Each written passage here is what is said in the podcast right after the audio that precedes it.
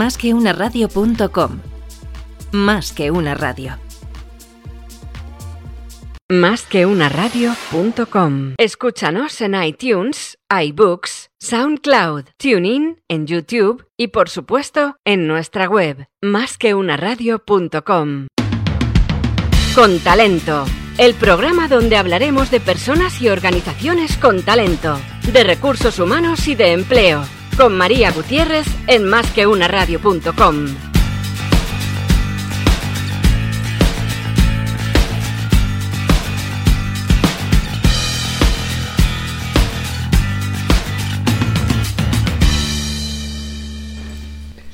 Buenos días, te doy la bienvenida en este martes 14 de enero de 2020 al programa Talento para Innovar.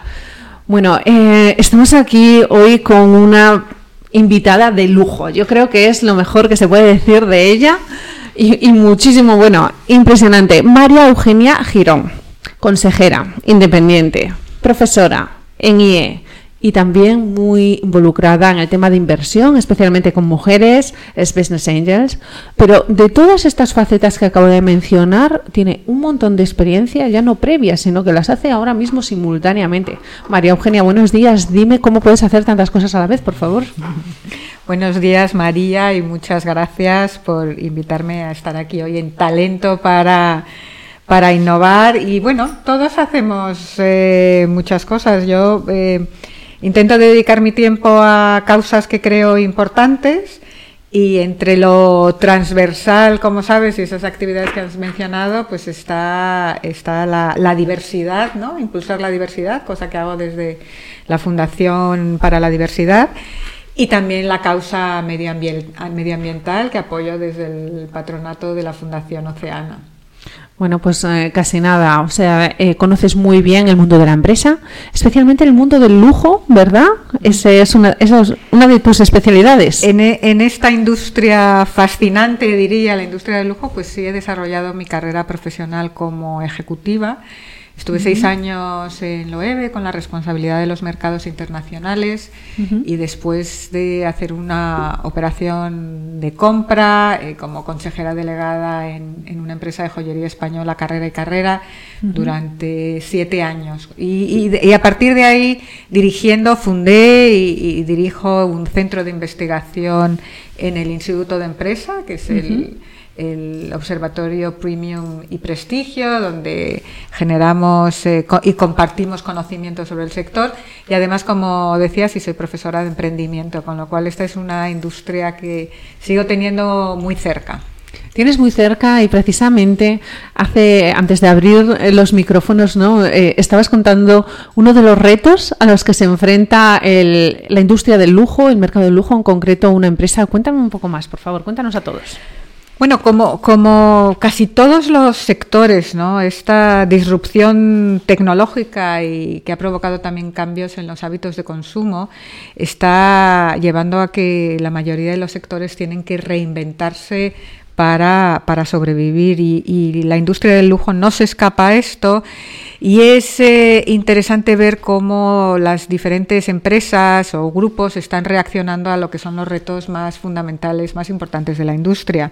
El primero es eh, cuál es este futuro del lujo, ¿no? cuáles son los valores aspiracionales del, lujo, la noción de sostenibilidad. Todos sabemos ya que, que la moda es la segunda industria más contaminante del planeta. Entonces, eh, el reto de la industria del lujo es eh, afrontar este problema y otros, como puede ser la, igualdad de género, la paridad, la diversidad, que son preocupación en otros sectores y también en el lujo. Y es em, Interesante el caso del EVMH, contado por su directora de recursos humanos, eh, Chantal, eh, y el programa que han puesto de pie, que se llama DARE, que esta palabra en inglés significa atreverse, y lo que hacen es em, pedir a sus 160.000 empleados, ya que están agrupados en, 75 mm. marcas distintas, que eh, les ayuden a innovar, ¿no? que, les hagan propuestas de innovación en estas tres áreas cómo será el cliente del lujo del futuro, em, cómo ser más sostenible y cómo ser más diverso y más, y más inclusivo. Y es interesante que bueno, se convierte en una especie de concurso, reúnen los proyectos eh, ganadores que están proponiendo eh, herramientas transformadoras en estas áreas. Y, me parece muy interesante cuando cuentan que no solamente a través de este procedimiento encuentran ideas muy innovadoras que luego implantan, sino que el mismo ejercicio lo que hace es que aporta a sus empleados un sentido de propósito y sabemos todos lo importante que es hoy, sobre todo para las nuevas generaciones, ¿no? El, encontrar en su actividad profesional este sentido de propósito. ¿Por qué estoy aquí? ¿Por qué estoy haciendo esto? Es que eso me parece súper importante porque bueno, es un ejercicio de intraemprendimiento.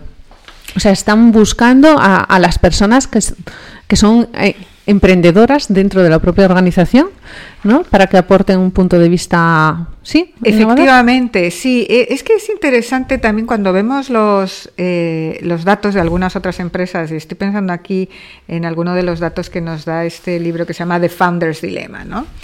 Em, de cada 10 empresas, cuando estos, ellos hacen este análisis en el, en, el mundo, hay una empresa que, está teniendo, una de cada 10 empresas tienen un, crecimiento sostenido. Y cuando se ponen a analizar las razones, ¿no? Por, ¿Por qué no crecen las empresas que no crecen?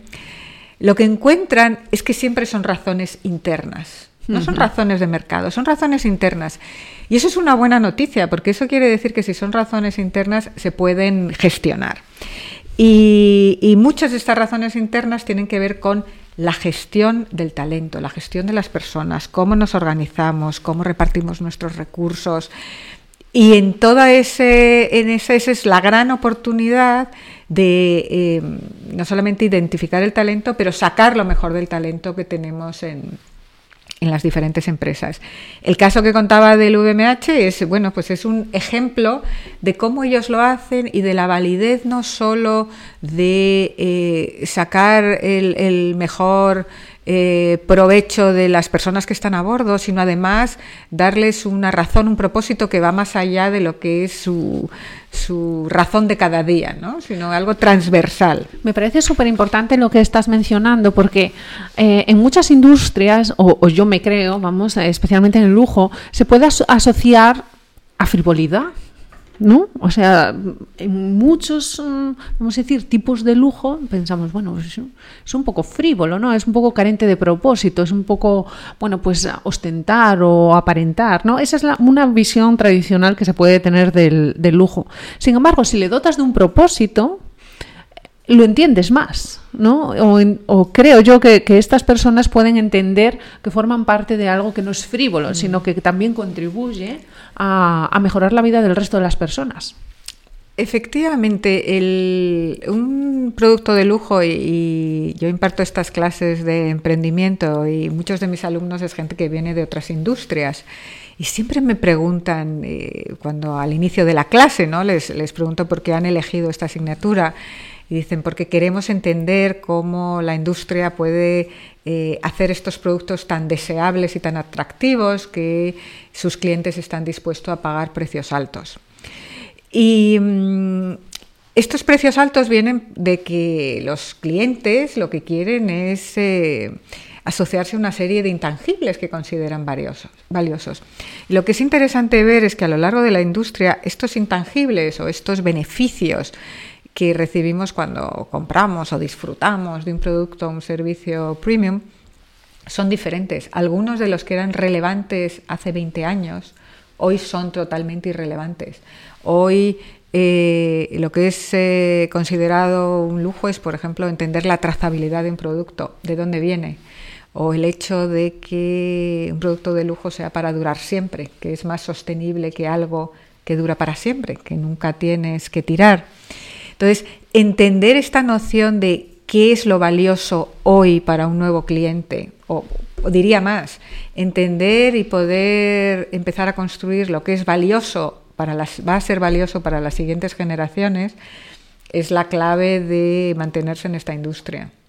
Claro, porque por ejemplo podemos tener, me voy a los coches, ¿no? Coches de, de una gama muy alta. Podemos tener el famoso Hammer, ¿no? Que, que es súper contaminante, o sea, no me imagino cuánto puede gastar eh, eso en sí mismo. Pero también tenemos coches eléctricos o coches eh, hechos para durar o de una manera mucho más amable medioambientalmente, ¿no? Que va mucho por ahí, ¿no? Efectivamente, el caso de Tesla, por ejemplo, es un caso que vemos en, en las clases de emprendimiento, porque eh, eh, no es un caso solamente de mejor eficiencia, de mejores baterías, lo que es es un posicionamiento aspiracional para muchos clientes que querían un buen coche, pero que además querían vivir sus valores de respeto del medio ambiente.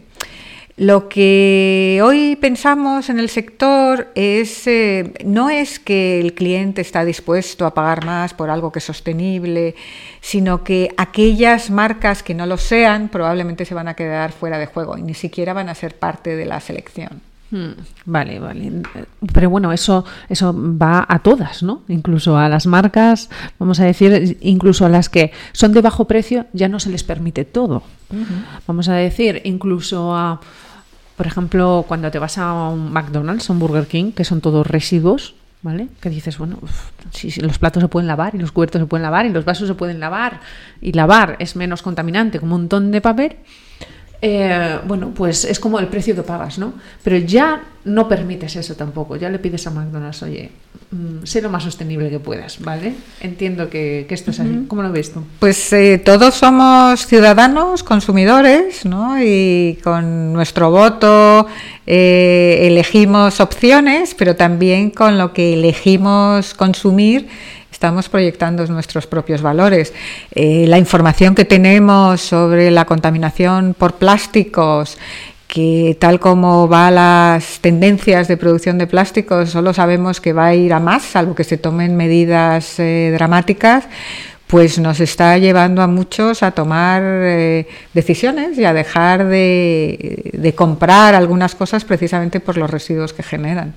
Desde luego, nosotros en casa tenemos un jueguito que es que solo vamos a restaurantes donde todo sea lavable, ¿no? Y si alguien en algún momento va a un restaurante donde te ponen cucharillas de plástico, aunque sean estas monadas que parecen de verdad que son plateadas o tal, hace una foto, lo envía al chat de la casa y ahí no se vuelve. Mm, ya sabes que empieza a haber en el mundo lo que llaman plastic free zones, ¿no? Zonas libres de plástico. Y empieza a ser un elemento de diferenciación, una ventaja competitiva. Restaurantes, hoteles, incluso líneas aéreas, quizás en algún momento habrá ciudades libres de plástico. Sí, sí, sí, sí, no, hay mucho campo ahí. Además es que, bueno, como ingeniera de montes me tienes que perdonar, pero es uno de mis campos de, ¿vale? Que me apasionan el tema de la sostenibilidad y el respeto medioambiental. Pero vamos a pasar y hablar también de diversidad y de talento, que es mm, de verdad mi otro tema favorito. Entonces, eh, mira, María Eugenia tiene, os lo cuento a los que estáis escuchando este programa, a lo mejor no la conocéis, mm, siempre llega a todas las ponencias ultra documentada.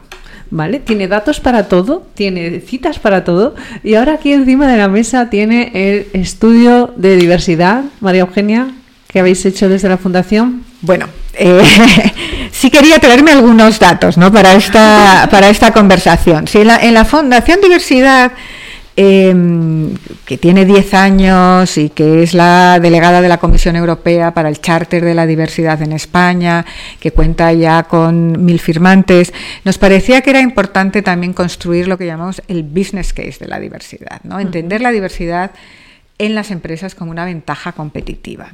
Y sabemos que hoy la, la innovación es la clave para competir. Y un día nos hicimos una pregunta, o dos preguntas, que era la diversidad genera innovación. Solamente por tener una plantilla diversa, eso va a generar innovación en una empresa.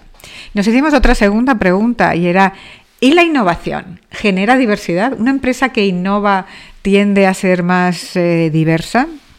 Nos pusimos manos a la obra, hicimos una alianza con el IE, con los profesores Celia de Anca y Salvador Aragón y, empezamos a hacer un estudio, un primer estudio sobre la relación entre innovación y diversidad. Y encontramos, eh, encontramos temas muy interesantes ahí que nos eh, animaron a, seguir investigando en la materia y estamos ahora preparando lo que, lo que hemos llamado el primer índice y es el primer índice de innodiversidad en España con casi eh, hemos desarrollado una herramienta para poder acceder a los datos de las empresas. Hay ya casi 400 empresas que lo han completado y la mayoría de las empresas cotizadas están ahí. Y tenemos un plan eh, para desarrollar este índice de la innodiversidad a lo largo de tres años en la empresa española, para entender cómo la empresa española va mejorando en estas dos dimensiones de innovación y diversidad, y no solo eso, sino como además una se apoya a la otra o no. El, primer índice lo vamos a presentar el 27 de febrero en el IE. Este proyecto ha sido posible pues gracias a, nuestros socios, a Pfizer, a HP y, a la AmCham, la Cámara de Comercio Americana, que nos, que nos están apoyando para hacerlo. Y para contar un poco las cosas que nos llevaron a pensar que merecía la pena estas dos preguntas intrigan, ¿no? sí, y además eso de que sean eh, billectivas es la primera vez que lo oigo. ¿Vale? Y lo, que encontramos fue muy interesante porque nuestra primera investigación fue haciendo una serie de focus groups con directores de diversidad por un lado y con directores de innovación. Y lo primero que vimos es que cuando se habla de diversidad, eh, hay muchas diversidades. Entonces, eh, aquí voy a tomar un, modelo teórico de la profesora Celia de Anca, que dice, bueno, tenemos que entender que hay diversidades de origen, eh, la geográfica, donde nace uno, la de género, hombre-mujer, pero hay otra serie de la edad, esas son diversidades de origen que son, por cierto, las que se tienden a gestionar en los programas de gestión de la diversidad.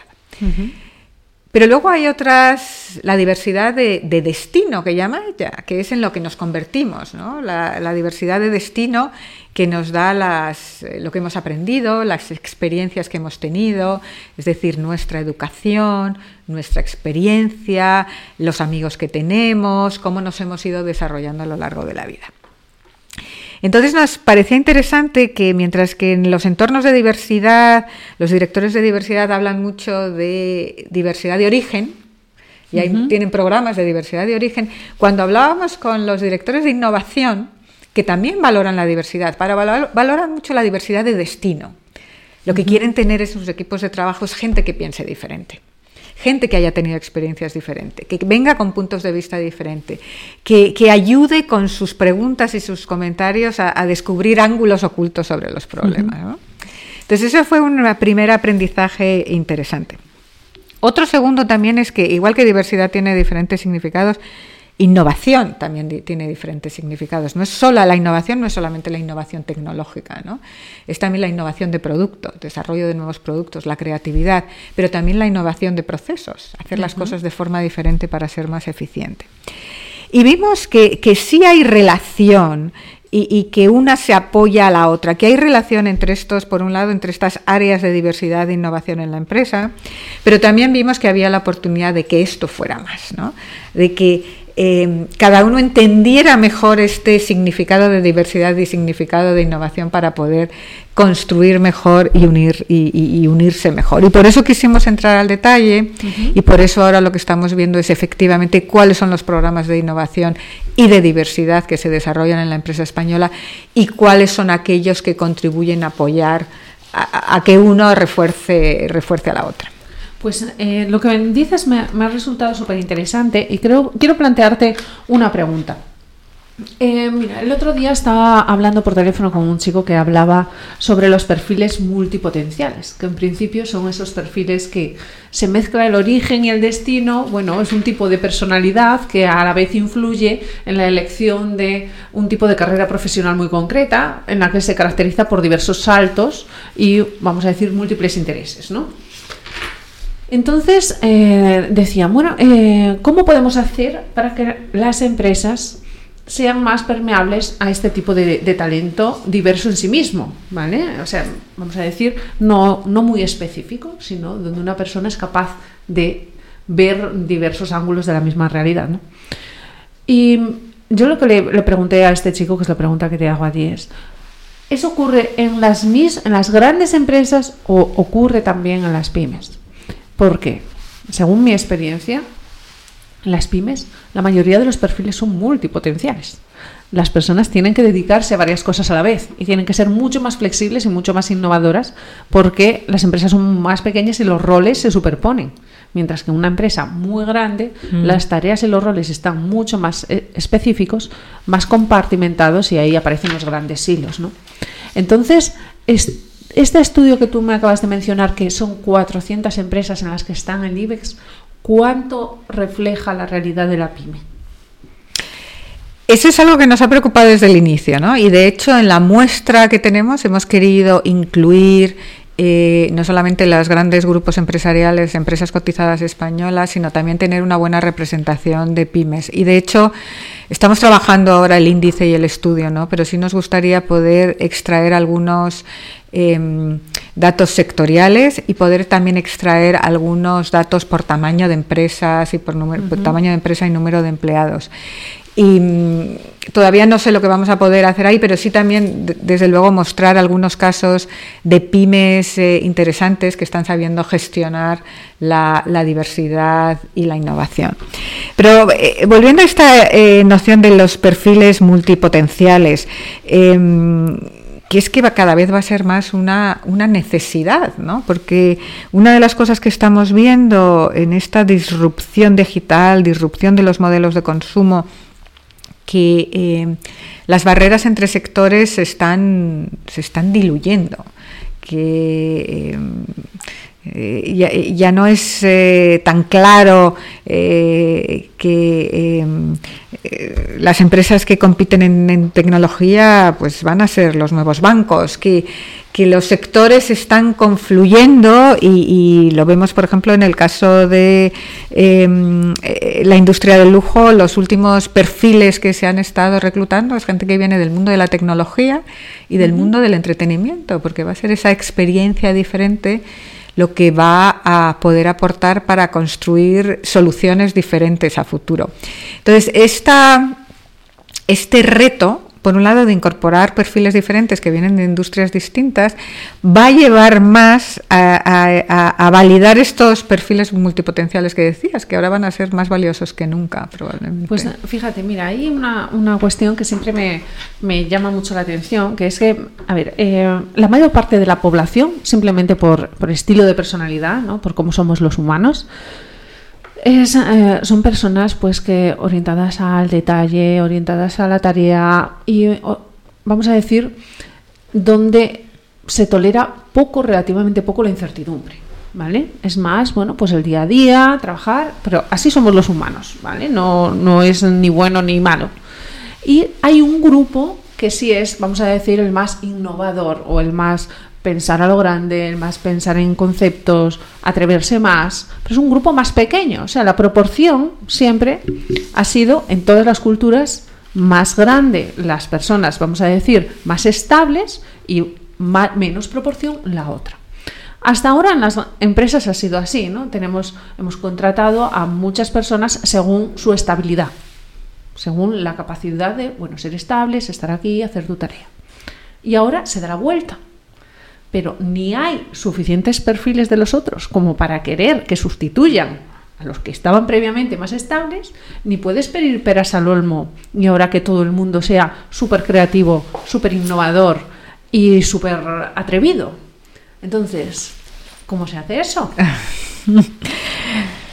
Claramente es que estamos en un momento de, transformación, ¿no? Es como una nueva revolución industrial y todos esos los valores del emprendimiento, que no es solamente la habilidad o la, capacidad de empezar empresas nuevas, sino de ver las cosas con ojos diferentes y buscar soluciones nuevas, ¿no? Antes hablabas del intraemprendimiento. Hace que estos perfiles eh, sean más valorados. Bueno, eh, yo no sé cómo se hace. Lo que sí sé es que hay mecanismos que van a permitir, eh, eh, que permiten a todas las personas incorporadas a una organización sacar ese lado más creativo y atreverse, siempre que se generen entornos seguros donde se tolera el error. Mira, alguien me decía que la mejor medida para conocer el grado de innovación de una empresa es preguntar ¿y cuántos, en cuántos proyectos nuevos falláis cada año? Cuando alguien te da una respuesta que es un número muy bajo, es que no están innovando suficientemente, ¿no? Eh, mientras que eso a lo mejor en el pasado era casi una medida del éxito, pues ahora es una medida del fracaso, ¿no? Hay que probar mucho para asegurar que uno tiene los mecanismos para ser innovador. Y luego me gustaría introducir otro concepto interesante que desarrolla muy bien eh, un libro que se llama La, vida de los 100 años. Eh, y que está teniendo un impacto enorme, por ejemplo, en las escuelas de negocios, en, cómo son los, planes, eh, los programas ejecutivos. Porque la vida de los 100 años nos dice que hoy nuestra vida profesional, a raíz de extender nuestra vida, pero además de, hacerlo manteniéndonos con todas nuestras capacidades eh, plenas, eh, físicas, intelectuales, nos va, a permitir extender nuestra vida profesional. Y vamos a pasar por diferentes etapas y probablemente nos vamos a reinventar una o dos veces.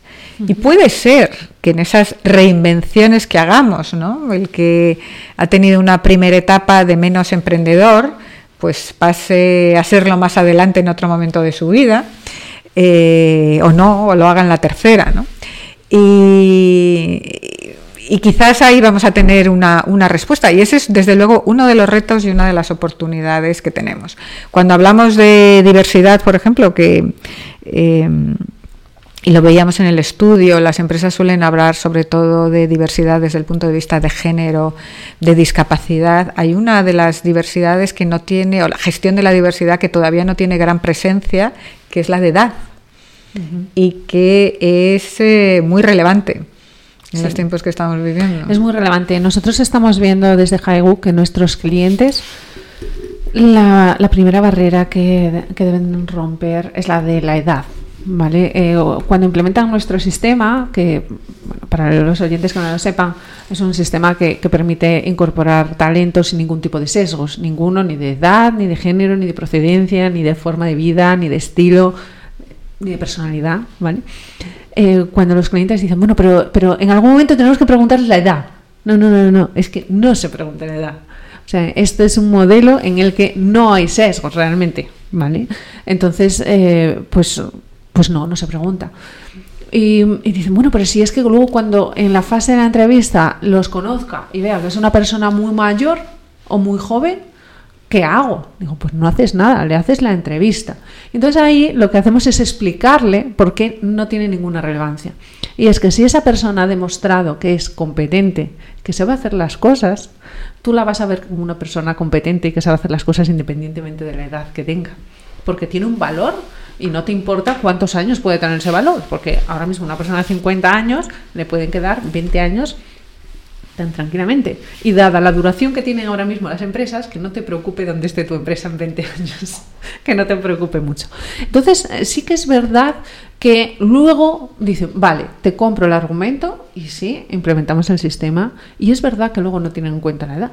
¿Vale? Y es verdad que los procesos consideran a todas las personas y luego los incorporan independientemente de la edad.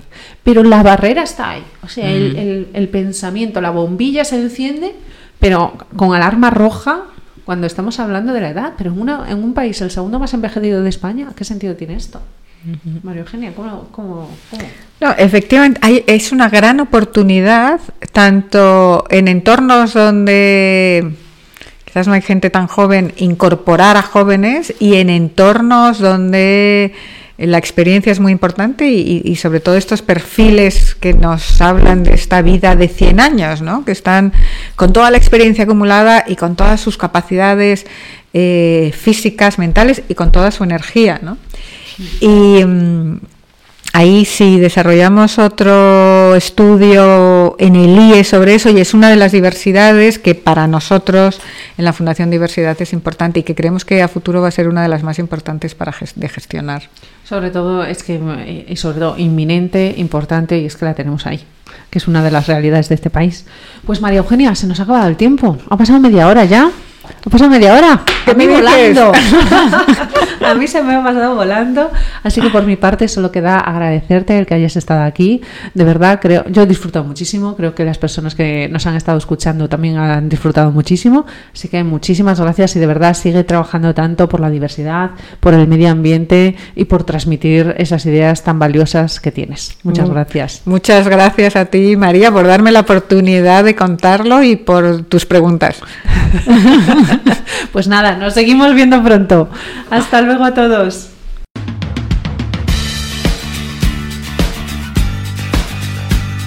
Con, con, con talento. Con talento.